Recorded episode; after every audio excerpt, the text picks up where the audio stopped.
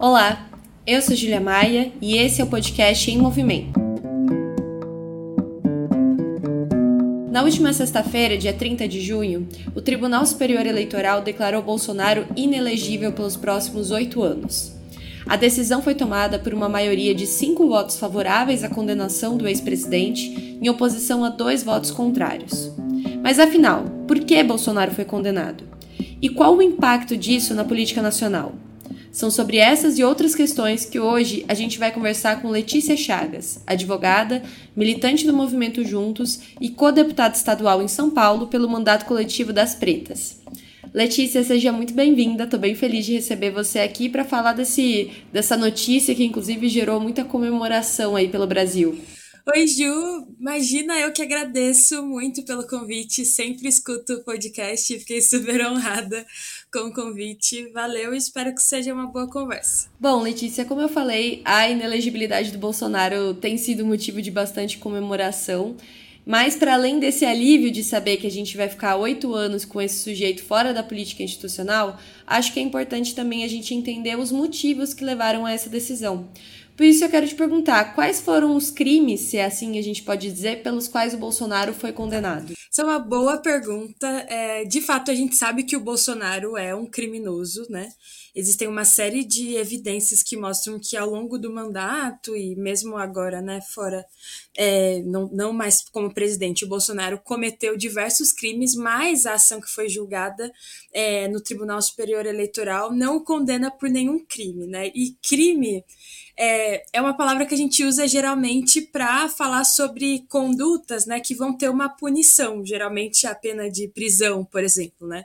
Então, elencadas ali é, no Código Penal. Então, nesse sentido, o Bolsonaro, o que rolou no Tribunal Superior Eleitoral na semana passada, não julgou o Bolsonaro por crimes, mas o julgou porque ele cometeu uma série de ilícitos eleitorais, né? Então, não é um crime, ele não vai ser preso, enfim, não é nada que está no Código Penal, mas são ilícitos eleitorais que ele cometeu, né? Então, o que rolou no TSE é, na semana passada foi o julgamento final de uma ação que foi protocolada pelo PDT ainda no ano passado, acho que em julho, começo de agosto, é, e que questiona a atuação do Bolsonaro naquela reunião que ele fez com embaixadores é, e questiona um pouco o, o, o que teria sido, de acordo com o PDT, um abuso de poder político e um uso indevido dos meios de comunicação nessa reunião. Então, o que, que é isso? O Bolsonaro chamou os embaixadores, enquanto presidente, é, para fazer uma série de acusações contra o sistema eleitoral brasileiro, acusações que ele não tinha provas, né? E aí ele se utilizou de um prédio público para fazer essa reunião, para desacreditar as eleições, então, se não me engano, foi ali no Palácio do Planalto, e a reunião também passou numa televisão que é pública, né? Então, o PDT questionou que o Bolsonaro estaria se utilizando aí do, do cargo de presidente para desacreditar um sistema eleitoral que poderia vir a fazê-lo perder as eleições. Então, meio, ah, se ele perder, é, o que, que vai acontecer? Ele já teria desacreditado esse sistema previamente, né? Então, para o PDT, isso seria aí um abuso de poder político, traria uma série de violações, é, e foi por isso que o Bolsonaro foi julgado né, no TSE. De fato, você deu esse exemplo a respeito da, da reunião né, com os embaixadores. O Bolsonaro disputou as eleições de 2022 numa lógica mesmo de vale tudo para tentar se manter no poder e ainda assim perdeu. E perdendo, não aceitou o resultado eleitoral, inflamou muito a sua base social, inclusive incentivando uma série de mobilizações golpistas, que tem o principal exemplo disso que aconteceu no dia 8 de janeiro em Brasília. Diante disso tudo, qual a importância que você vê dessa decisão do TSE para a luta contra o golpismo? Foi uma decisão que foi muito importante, assim, acho que é, é uma decisão que coroa aí um pouco uma, um debate que a gente já fazia, né, de que não era suficiente para nós tirar Bolsonaro da presidência, a gente também queria lutar para que ele fosse punido diante de tudo que ele fez ao longo dos quatro anos de mandato e da postura que ele teve nas eleições do ano passado. Mas é, é, é, óbvio que eu sou super favorável à decisão, acho que foi uma decisão acertada, tanto jurídica quanto politicamente Mas eu acho que é muito interessante e é muito importante que a gente, é, enquanto esquerda, assim, comece um pouco a dialogar sobre quais são as consequências do atual ponto que está o judiciário hoje no nosso país, né? É muito positivo, por um lado, que a gente possa contar com o judiciário que no atual momento está sendo, acho que, uma das principais frentes contra o bolsonarismo, né? Não à toa a gente tem a figura do Alexandre de Moraes como um grande antagonista aí da política brasileira, que tem feito um monte de coisa que ele tem é, individualmente quase, né, se colocado, comprado briga contra o bolsonarismo. Mas eu acho que enquanto esquerda, a gente precisa também começar a pensar um pouco sobre o outro lado. Quais são as consequências de a gente depender tanto do judiciário para ter conquistas tão importantes como a que foi é, na semana passada? E digo isso porque para nós, né, para nós do movimento esquerda socialista, a gente sempre lutou muito pelo impeachment, né, do Jair Bolsonaro. E essa era uma pauta que era muito importante porque a gente sabe que o impeachment, ainda que seja também uma ação, né, não é uma ação judicial, que ela é julgada é, no Congresso, né, é muito mais político, e que dependeria de muita mobilização popular para acontecer. E eu acho que é um problema se a gente só começar a se contentar com ações judiciais desse tipo, né? E esquecer que a única possibilidade de derrotar o bolsonarismo na prática é através das mobilizações populares. Digo isso também porque eu tenho percebido que a solução é, da política institucional e também um pouco é, do, das grandes figuras do judiciário para o problema do bolsonarismo hoje, muitas vezes é uma solução que é colocada é, no, seguinte, no seguinte sentido: para a gente conseguir derrotar o bolsonarismo e trazer as pessoas que se dizem bolsonaristas para perto, a gente precisa de uma política que seja mais conciliatória, né? Que busque conciliar aí dois polos distintos do nosso país. Eu acho que é o contrário, né? Porque a gente sabe que, historicamente, as políticas que são conciliatórias, elas são muito mais danosas à classe trabalhadora. E o direito em si também é uma seara de batalha que tem várias consequências, né? O direito intrinsecamente não é para nós, né? Não é para a classe trabalhadora. Então, ainda que a gente precise disputar e que hoje a pauta é, contra a anistia do Bolsonaro é uma das mais importantes para nós, a gente precisa começar a pautar esse debate também nas ruas, também a partir da mobilização popular. E agora, Lê, com o Bolsonaro inelegível, é inegável que a extrema-direita toma um grande baque, né? E, e perde a sua principal liderança, a sua principal figura pública. Você vê aí uma oportunidade da gente combater nas bases a extrema-direita e de diminuir a influência que ela tem hoje na sociedade? Eu acho, acho que é uma oportunidade muito grande que a gente precisa começar a travar e que a gente já vem discutindo, né? Um dos principais nomes aí para é, pegar o posto do Bolsonaro nas próximas eleições é o governador aqui de São Paulo, né, o Tarcísio. E a gente tem visto que o governo Tarcísio já está é, sendo colocado com uma série de contradições. Né? Então, uma das principais bases do bolsonarismo em todo o nosso país são as polícias, né? os policiais. E a gente vem vendo que aqui em São Paulo, especialmente aqui na Assembleia Legislativa, é, os policiais de base, né, os policiais militares, eles estão fazendo grandes enfrentamentos aí ao governo Tarcísio. Isso nos mostra que a gente precisa começar a mostrar quais são as contradições do projeto bolsonarista e que não é o suficiente esse discurso que vem sendo colocado de que a gente precisa de um político que é de direita, mas mais limpinho do que o Bolsonaro, né? Que é um pouco do que o Tarcísio representa. Nós sabemos que ele tem uma política bolsonarista, mas ele nos parece um pouco menos radical do que o Bolsonaro, né? É, ele tem uma áurea mais pomposa aí.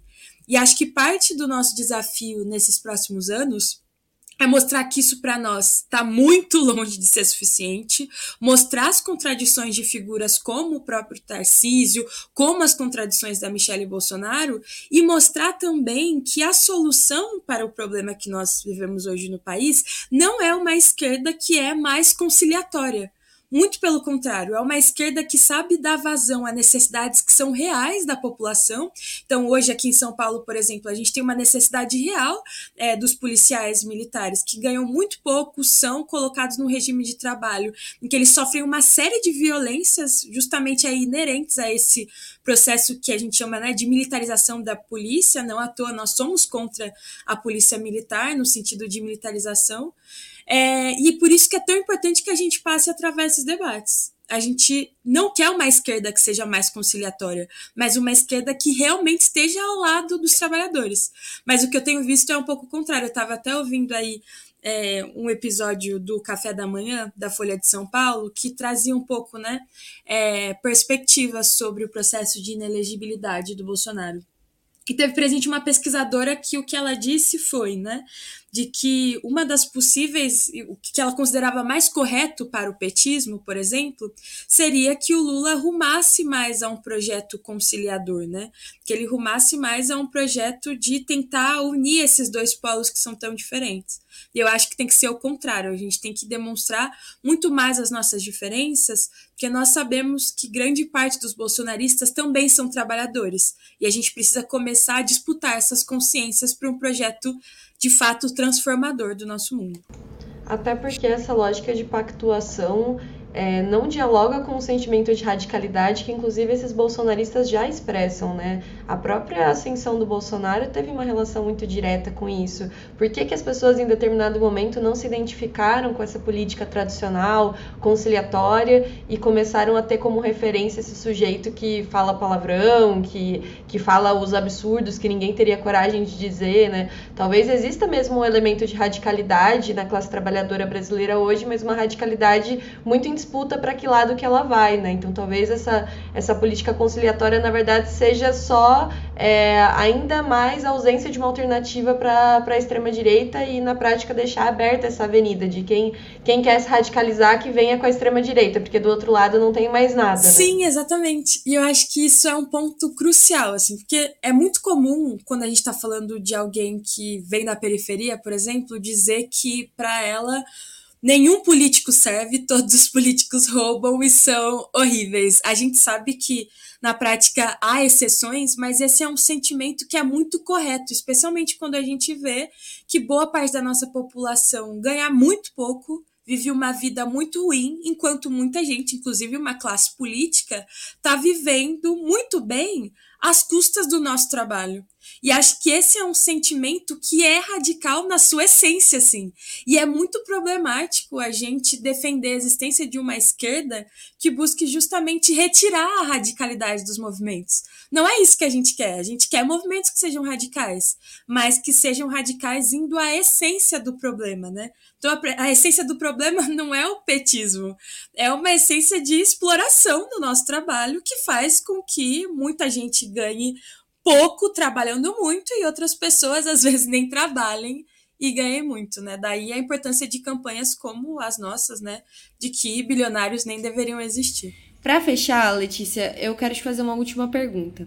Enquanto presidente, o Bolsonaro também tem indícios de ter cometido uma série de outros crimes, desde corrupção, tentativa de interferência na Polícia Federal por interesses próprios, o negacionismo durante a pandemia que custou milhares de vidas, enfim, uma lista aí longa de irregularidades ou de crimes mesmo. Você acha que essa bandeira do sem anistia, ela deve agora continuar, seguir e perseguir ainda o Bolsonaro e os seus seguidores?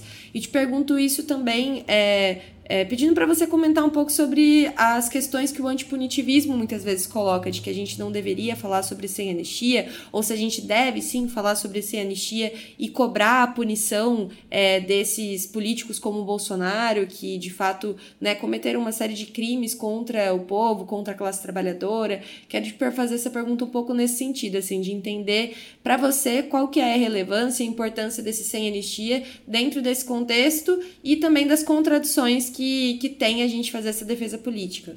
Acho que antes de tudo é importante colocar que eu acho que o tema do sem anistia é essencial e acho que tem que ser uma bandeira que a gente tem que levar para as ruas e não só pressionar o judiciário, né?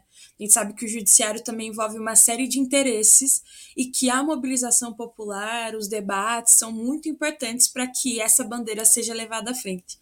E acho que é muito importante essa pergunta que você faz, né, sobre o antipunitivismo, é, porque como eu já disse antes, o direito ele é intrinsecamente é, para a burguesia, né? não há mediação possível no direito. Digo isso enquanto uma marxista que estuda direito, estuda é, teorias críticas aí do direito. Então, o direito não há uma mediação possível. O direito foi feito para explorar a classe trabalhadora. Não à toa hoje o que a gente vê nas prisões é uma grande maioria de pessoas negras e pobres nesses espaços, né? Acho que esse é um dos reflexos do que é o direito hoje, né? É, então, acho que dizer isso é muito importante.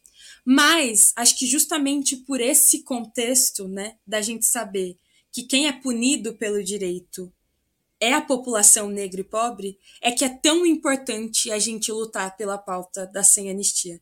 E lutar por esse tema não quer dizer que a gente tenha aí ilusões em relação com o direito. Isso não muda a nossa avaliação de que o direito é intrinsecamente burguês.